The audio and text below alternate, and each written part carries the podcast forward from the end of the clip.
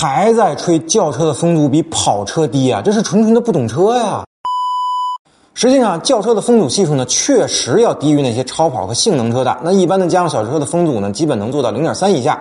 那像那些大肆宣传的某些品牌的车型啊，甚至可以做到零点二五以下。那这是一个相当不错的成绩。而超跑的风阻系数呢，比如法拉利的四五八啊，那它的风阻系数呢，大概在零点三三。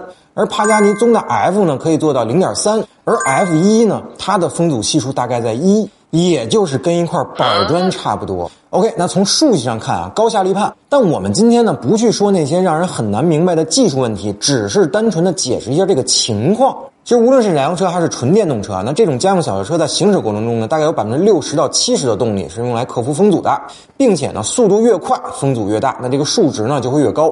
那所以对于一般的家用小轿车来说呢，更低的风阻设计意味着更低的燃油消耗。那低能耗无论是对车企还是用户来说呢，都是非常非常重要的。所以在设计以及制造成本允许的情况下，那主机厂自然是很乐意去降低风阻系数的啦。而跑车的情况和普通的民用小轿车是完全不一样的。跑车追求的是什么？是极度的轻量化和大马力。那能轻的地方呢？哎，它就必须得轻；那不能轻的地方呢，想办法也一定要轻。能用合金甚至是钛碳的地方就不会用钢，因为它就没有控制成本这个概念。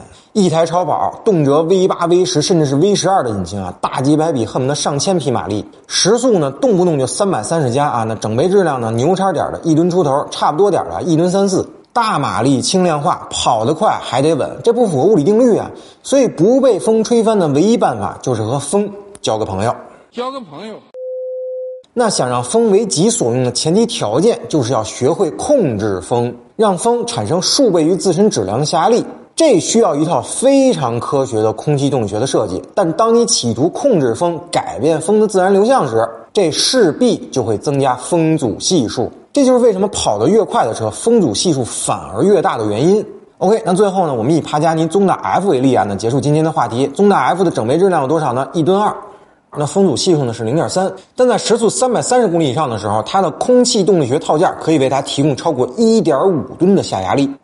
好了，那本期节目呢，先聊到这儿。同意我说的点个赞，不同意我说的评论区里咱们继续讨论。